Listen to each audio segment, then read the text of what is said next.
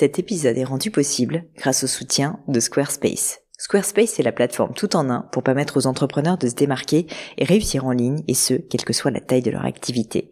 Pourquoi est-ce que j'ai choisi Squarespace comme sponsor du podcast? D'abord parce que je sais qu'ici vous êtes très nombreux à entreprendre, avoir un podcast ou un projet qui nécessite d'être valorisé sur un site web. Et que Squarespace propose des outils vraiment simples d'utilisation pour avoir un site beau, propre et efficace en un minimum de temps. Quelques exemples de fonctionnalités, des templates de sites web personnalisables et adaptatifs pour créer des sites beaux et design en un temps record. L'outil email, le nerf de la guerre pour développer votre activité et communiquer avec vos clients. Ou encore leur outil SEO intégré pour émerger sur Google sans être un produit métier. Alors si vous voulez donner à votre business toutes les chances de se développer, je ne peux que vous recommander d'aller sur le site squarespace.com. En plus, Squarespace vous offre moins 10% sur votre première commande de site web ou de domaine avec le code Pauline. N'hésitez pas et rendez-vous sur squarespace.com, code Pauline. Cet épisode est rendu possible grâce au soutien de Chromebook, la nouvelle génération d'ordinateurs de Google. Quand Google m'a demandé d'être ambassadrice de leur nouvel ordinateur portable, j'ai tout de suite été hyper intéressée. J'utilise Google pour tout. Entre mes différentes activités et adresses Gmail, j'ai des agendas partagés dans tous les sens et plein de fichiers sauvegardés dans le cloud. Du coup, j'étais vraiment intriguée à l'idée de découvrir ce fameux Chromebook et à vrai dire, étant un peu old school en la matière, je ne savais pas trop si j'allais accrocher. Eh bien, je peux vous dire que je n'ai pas été déçue. Déjà, mon Chromebook est ultra léger, je le glisse dans mon sac et l'emmène partout avec moi, c'est hyper pratique. Et deuxièmement, j'ai accès à toutes les applications de la G Suite, comme Google Doc par exemple. C'est simple, tout se fait sur le cloud. Mes documents s'enregistrent et se synchronisent automatiquement. C'est vraiment idéal pour bosser à plusieurs avec mes équipes. Bref, vous l'aurez compris, si vous recherchez un ordinateur portable efficace, pratique, sécurisé et avec une interface vraiment intuitive, alors je ne peux que vous recommander le Chromebook. Personnellement, je l'ai adopté encore plus vite que je ne l'imaginais.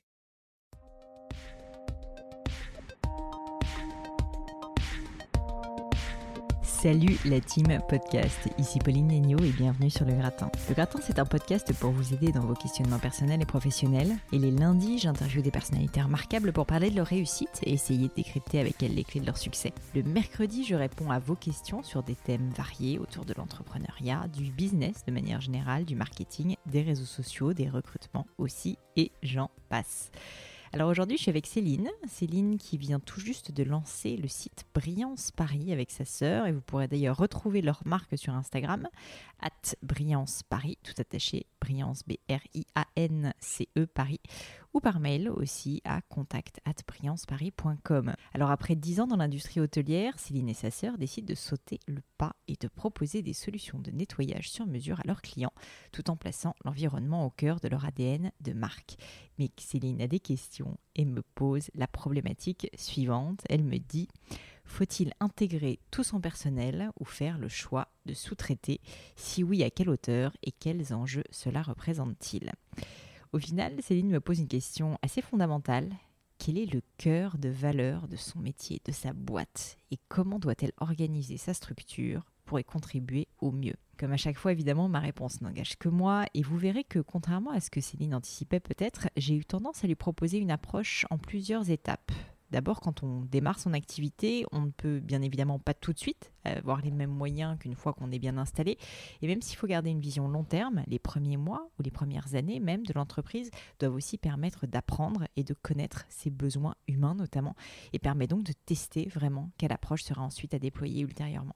J'espère que cet épisode de la leçon vous plaira. J'espère aussi qu'il vous sera utile. Si c'est le cas, n'hésitez pas à me le dire. Ça me fait vraiment sincèrement hyper plaisir et ça m'aide aussi d'ailleurs à choisir mes futurs sujets. Faites-le sur Instagram ou sur LinkedIn. Vous me trouverez assez facilement. Ou sinon, pourquoi pas directement sur iTunes en mettant un avis sur Apple Podcast. Ça m'aide aussi énormément. Et puis vous savez que je les lis, donc n'hésitez pas. Mais je vous en dis pas plus. C'est parti pour la leçon du gratin. Allô Céline? Bonjour Pauline. Salut, bienvenue sur le gratin. Bah, merci à toi de, de, me, recevoir. C'est une bonne opportunité. Ça me fait très plaisir. Écoute Céline, raconte-moi un petit peu ce que tu me disais sur Instagram, raconte-moi ton histoire et puis, euh, et puis quelle est ta question? Super. Euh, donc euh, au niveau euh, historique, moi je suis la cofondatrice avec ma sœur Elise de l'entreprise Brillance Paris. Un petit peu de background pour nous deux. On est toutes les deux diplômées d'école hôtelière avec une dizaine d'années dans l'hôtellerie haut de gamme en France et à l'étranger. Génial. Depuis, depuis à peu près un an et demi, deux ans, on, on réfléchit à, on a un réel souhait de créer, un, on avait un réel souhait de créer un projet avec du sens pour nous et on voulait aussi mettre à notre savoir, nos différents savoir-faire et nos convictions à disposition de nos futurs clients. Mm-hmm. C'est un peu comme ça que qu'est né Brillance Paris. Donc Brillance, c'est quoi? C'est on, on, a pour ambition en fait de dévoiler une autre façon de prendre soin de son intérieur, de, de son chez soi, intérieur, euh, le, le, foyer. D'accord. C'est une entreprise de services ménagers. D'accord, ok. Qui est euh, spécialisée dans euh, les nettoyages de fond. Donc par nettoyage de fond, j'entends euh, tout ce qui est nettoyage de printemps, après travaux. D'accord, donc les gros, les gros nettoyages, quoi du gros nettoyage, voilà. Ça peut être aussi euh, les gens qui ont une résidence secondaire qui mhm. vont que quelques fois bah, nettoyer avant leur arrivée ou après leur départ. Ok, ça marche. Euh, donc ça, c'est ce qu'on fait. Euh, après, on avait une valeur forte de respect qu'on voulait mettre en avant dans l'ADN de l'entreprise, qui est le, le, respect, le respect et plus particulièrement le respect de la santé de nos collaborateurs et de nos clients. Mm. À travers, on a pour ambition de réduire, voire euh, à moyen terme supprimer toute l'utilisation de produits chimiques ouais, nocifs, perturbateurs endocriniens, etc. Euh, parce que je pense qu'on peut, euh, pour l'avoir vu, sûr qu'on peut arriver à de très bons résultats sans produits euh, chimiques. Génial. Euh, au niveau de nos clients, pardon? Euh, bah, J'allais te dire, ça fait combien de temps que vous vous êtes lancé et du coup, quelle est ta problématique du moment que tu voulais me, me poser? Oui, alors euh, au niveau, euh, bon alors pour, la, pour parler de la problématique, euh, aujourd'hui c'est euh, notre question, on est en phase de lancement, on a pour, comme pour objectif d'obtenir nos premiers clients en octobre, donc c'est assez rapide, enfin c'est bientôt. Et notre question aujourd'hui, la question que je souhaiterais poser, c'est faut-il intégrer tout son personnel opérationnel mm. au sein de l'entreprise ou faire le choix de sous-traiter? Euh, si oui, à quelle hauteur et quels sont les enjeux, par exemple financiers, culturels, euh, au niveau de la mhm. culture d'entreprise juridique? Et enfin, est-ce qu'il y, a, est y a des moments propices dans la croissance de l'entreprise pour, euh, pour faire ces choix-là? Bah, alors déjà c'est une super bonne question, c'est pas une question facile et surtout je tiens juste à dire que évidemment il n'y a pas de réponse unique à ça. Moi, ce que je peux essayer de faire pour t'aider, c'est te dire que je pense que déjà, évidemment, tu peux commencer par avoir des freelances ou des prestataires de services. Il faut évidemment faire attention, euh, si tu veux, euh, notamment au niveau de l'URSSAF, à ce que ces personnes-là soient pas considérées comme des personnes qui, en fait, sont, sont, sont employées euh, de manière, comment dire, cachée, si tu veux, par ton entreprise. Donc, ça veut dire qu'il faut qu'ils aient d'autres activités de freelancing que la tienne. Donc, ça, c'est un point qui est hyper important. Mais après, ce que je peux te dire, c'est que, à mon avis, ce qu'il faut que vous fassiez, c'est que vous réfléchissiez à qu'est-ce que vous voulez avoir, vous, comme cœur euh, de, de, compétences en interne? Parce que les compétences que vous allez avoir en, en interne, c'est des personnes, du coup, que tu vas devoir recruter, et c'est des personnes sur lesquelles tu vas beaucoup investir de temps, d'énergie, c'est des personnes que tu vas responsabiliser, et qui, normalement, devraient monter et aussi voler de leurs propres ailes, et donc c'est des personnes, normalement, bah, qui vont pouvoir créer de la valeur que toi-même, tu ne créerais pas. Donc, je sais pas exactement, euh, dans, dans, le cadre de ce que tu me dis, euh, quel type de personne tu aurais en tête. Ce qui est certain, c'est que sur la partie, sur la partie donc, bah, vraiment des opérations, le nettoyage, etc. À mon avis, vous pouvez quand même commencer euh, déjà pour tester, parce que c'est un certain coût aussi d'avoir un employé, tu vois, de commencer par des freelances, de voir comment ça se passe. L'avantage de tester avec des freelances, c'est que bah, tu vas voir aussi ce qui compte ou ce qui compte pas pour toi, plutôt que tu vois de t'engager tout de suite avec un employé, bah, tu vas dire, ok, moi j'ai besoin d'avoir tel type de personne super rigoureuse, peut-être que la ponctualité c'est clé, donc faut pas que tu hésites en fait à essayer de comprendre en fait qu'est-ce que tu as besoin aussi d'avoir dans ton entreprise. Et une fois que tu le sauras, et eh ben là, euh, tu peux commencer à te poser de la question de, d'embaucher cette personne. Alors, soit dans le secteur euh, effectivement euh, du nettoyage, tu penses que c'est important, peut-être qu'il faut que ce soit les responsables qui soient en interne qui aillent vérifier. Je ne sais pas. Ça, il va falloir que tu y réfléchisses et que tu réfléchisses aussi à la fois à votre capacité financière, tu vois, parce que j'imagine que vous pourrez pas embaucher tout le monde non plus, malheureusement mais, euh, mais que tu réfléchisses et que surtout tu te mettes pas trop la pression et que tu dises que les choses vont procéder par étapes. C'est tout à fait normal de commencer, euh, tu vois, en, avec des freelances. Enfin, moi, par exemple, dans le cadre du gratin, euh, là, pour l'instant, j'ai pas d'employé pour m'aider, mais par contre, j'ai des freelances qui m'aident et ça m'aide énormément. Et je me dis, de temps en temps, bah, j'aimerais bien avoir quelqu'un à temps plein qui puisse me faire décoller le gratin encore plus. Mais pour l'instant, j'ai pas les moyens de le faire. Et tu vois, je me dis que ça va venir. Et donc, en fait, je me dis aussi que j'affine un petit peu ma connaissance de ce que j'ai réellement besoin d'avoir. Euh, et ensuite, je pense que je pourrais embaucher. Parce que je pense qu'il n'y a rien de pire à l'inverse, tu vois, c'est d'embaucher quelqu'un sans avoir, entre guillemets, de fiche de poste précise et de savoir ce que cette personne doit faire parce que c'est grave de faire un peu tout, tu vois, au début d'une entreprise, c'est normal d'être un peu polyvalent et de, toucher à tout, mais surtout parce qu'en fait, pour que ça fonctionne bien avec cette personne-là, va falloir vraiment qu'elle ait une mission qui est claire, va falloir la responsabiliser. Donc ça peut être par exemple quelqu'un au marketing, et qu'est-ce que ça veut dire? Ça veut dire ben, faire connaître votre marque, réussir à avoir de nouveaux clients, du, du marketing commercial. Ça peut être au contraire quelqu'un qui va chapeauter toutes les opérations, donc quelqu'un qui va être en charge de faire en sorte que ça tourne bien, que tu as tout le temps des équipes qui sont là pour réussir, même si c'est des freelances, pour réussir, tu vois, aller, euh, aller euh, ben, répondre à tous vos besoins clients, que ça soit très bien géré, que ça soit nickel. Ça peut être quelqu'un peut-être sur la comptabilité. Ça, à la rigueur, si tu veux, ça va être à toi d'y répondre. Mais en tout cas, ce qui est certain, c'est que dès lors que tu as quelqu'un en interne, moi, ce que je te conseille de faire, c'est vraiment de le responsabiliser, lui donner une mission qui est simple mais très claire, qui sache en gros qu'est-ce qui est attendu de lui, et pas le micromanager en lui disant, bah voilà, aujourd'hui, le lundi matin, il faut que tu fasses tel truc, tel truc, parce que ça, ça va l'infantiliser, c'est pas très agréable. Et puis surtout, en fait, s'il est bon, bah il faut tout simplement que tu apprennes à lui faire confiance et à lui dire que bah il a telle mission, il faut qu'il se débrouille entre guillemets pour y arriver bien. Alors évidemment avec certaines contraintes financières, de temps, etc. Mais euh, mais je pense que c'est la meilleure manière de fonctionner. Et du coup, euh, je parle beaucoup, pardon, mais pour répondre à ta question, euh, moi je pense qu'il faut probablement que tu commences avec des freelances et c'est très bien pour vraiment savoir ce dont tu as besoin. Et quand tu vas commencer à identifier que tu as vraiment un besoin récurrent, une mission récurrente, et ben là, il faudra que tu commences à te poser la question effectivement d'embaucher quelqu'un. Aujourd'hui, en fait, toi, tu me posais la question surtout pour euh, les personnes qui gèrent les tâches ménagères ou c'était pour d'autres besoins euh, dans le cadre de l'entreprise? Bah, Bien sûr, il y avait, euh, il y avait, il y avait le personnel ménager. Mm-hmm. donc ça, je pense que du coup, ces éléments de réponse, ça, ça répond très bien de mm-hmm. tester et, et, ensuite voir. Mais après, voilà, il peut y avoir d'autres postes, comme tu l'as aussi dit, au niveau, je sais pas moi, communication ouais, ou gestion d'autres, bah, il y a, enfin, il y a d'autres postes qui peuvent se créer, donc je pense que c'est effectivement une bonne stratégie de tester, préciser nos besoins et éventuellement euh, après embaucher en interne dans un second temps. Et moi, ce que je peux te conseiller, parce que j'ai vu beaucoup, beaucoup de personnes, et sincèrement, j'ai fait cette erreur évidemment au début de ma boîte aussi, c'est classique et c'est parce que c'est dur. Donc déjà, tu fais quelque chose de difficile, il faut que tu le saches. Et donc, faut pas que tu te mettes trop la pression non plus. Mais euh, ce qui est certain, c'est qu'au début, on, a trop de boulot en tant qu'entrepreneur et donc on n'a pas le temps de tout gérer. Et donc, on se dit, tiens, il faut que j'embauche. Et c'est en général comme ça que ça se passe. Mais le problème, en fait, de ça, c'est que si tu embauches quelqu'un, comme je te disais, sans vraiment lui donner une mission précise et que cette personne, elle est juste là pour en gros te dépanner sur tout ce que tu n'arrives pas à gérer, bah sincèrement, tu vas pas avoir le temps de t'en occuper. Cette personne, elle va pas pouvoir se développer. Elle va aussi, bah, comme toi, être crevée et, bosser sur tout. Et elle va pas se spécialiser et vraiment connaître son métier et réussir à, développer en fait euh, ce pan de ce métier.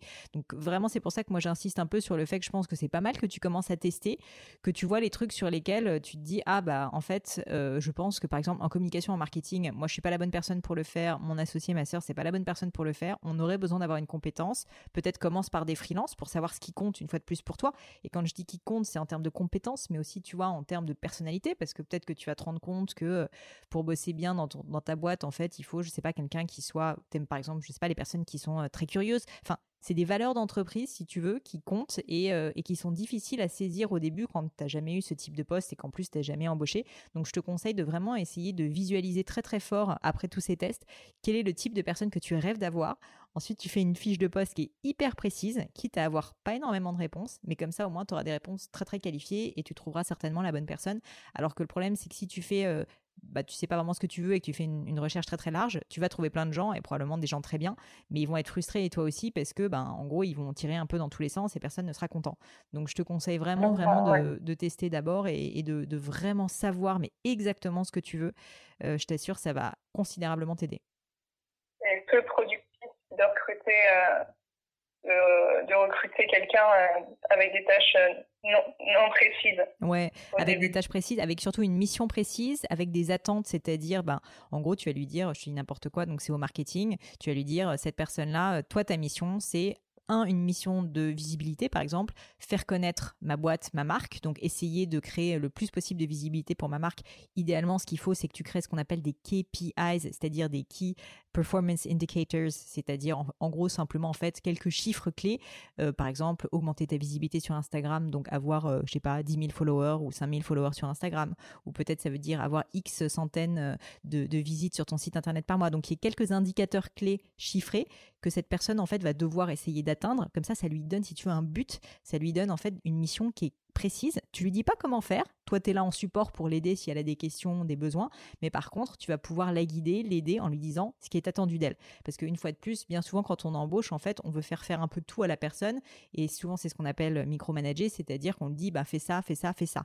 Mais toi, en fait, si tu as un employé, ça passe. Si tu commences à en avoir trois, quatre, tu vas pas pouvoir dire à tout le monde ce qu'il faut faire tout le temps. Et surtout, ça déresponsabilise les personnes. Et pour eux, c'est pas marrant non plus. Et ça ne les met pas, si tu veux, à la valeur qui, ça, ça ne leur donne pas la valeur qu'ils pourraient avoir à l'entreprise. Donc, à la rigueur, c'est ça la délégation. Euh, dis-leur juste ce que tu attends d'eux et ce que tu aimerais avoir comme objectif euh, auquel ils répondent. Et ensuite, euh, bah, essaye juste de les guider un minimum. Mais par contre, c'est eux qui doivent, si tu veux, te trouver des solutions. C'est ça, si tu veux, une bonne collaboration d'entreprise. Et donc, dans le cadre du marketing, comme je te disais, ça peut être d'abord le premier axe, un objectif de visibilité. Et puis, un deuxième axe, par exemple, de d'acquisition de, clients. Donc, que cette personne, en fait, soit en charge tout simplement de t'apporter des leads, donc c'est-à-dire des prospects qui vont, bah, qui vont demander des devis, par exemple. Cette personne-là n'est pas forcément celle qui ensuite va transformer ses prospects en clients. Ça, c'est peut-être plus le rôle d'un commercial ou d'un service client, tu au téléphone qui va le faire. Mais par contre, cette personne est en charge de t'apporter, de créer de la traction de clients. Et ça, euh, bah, tu vois, c'est une mission qui est simple mais précise. Et du coup, ça va te permettre de savoir euh, bah, quel type de personne tu vas avoir. Donc peut-être que c'est quelqu'un qui va savoir faire du web marketing, parce que si tu veux avoir des clients, peut-être que ça sera via le web marketing. Je sais pas, je dis n'importe quoi, mais disons qu'il faut vraiment, vraiment que tu réfléchisses aux missions qui comptent pour toi. Comme ça, ensuite, tu vas pouvoir bah, dérouler le fil, tu vois, et essayer de ensuite vraiment comprendre qui est cette personne et aussi comment tu vas la trouver. Et, comme tu l'as dit au début, euh, euh, savoir euh, le cœur de métier. Exactement. Exactement, ça c'est important aussi. Ça c'est aussi au niveau financier, tu vois, c'est vrai que toi je sais pas exactement quel est ton business model mais je pense que la question va se poser sur la partie donc femmes et hommes de ménage comme on disait, c'est-à-dire est-ce que ces personnes-là sont internalisées à l'entreprise? Ça peut être un choix. tu vois, ça peut être un choix de d'avoir vraiment toutes les opérations. Ça veut dire que probablement tu vas garder un certain contrôle sur la qualité, qui est très important, peut-être que tu pourras créer une belle culture d'entreprise aussi. Et puis, tu vois, même au niveau, euh, on va dire, de l'éthique, tu vois, c'est, ça créera de l'emploi. Enfin, ça a pas mal de valeur. Après, il faut que tu saches qu'au niveau financier, ben, nécessairement, en fait, ça va être plus important. Donc, il faut que tu, faut que essayes de réfléchir à ça et qu'est-ce qui compte pour toi? Qu'est-ce que tu veux externaliser? Qu'est-ce que tu veux internaliser? Ça, je peux pas trop y répondre. Je sais pas si tu as un avis déjà sur cette question. J'ai vécu les deux en entreprise.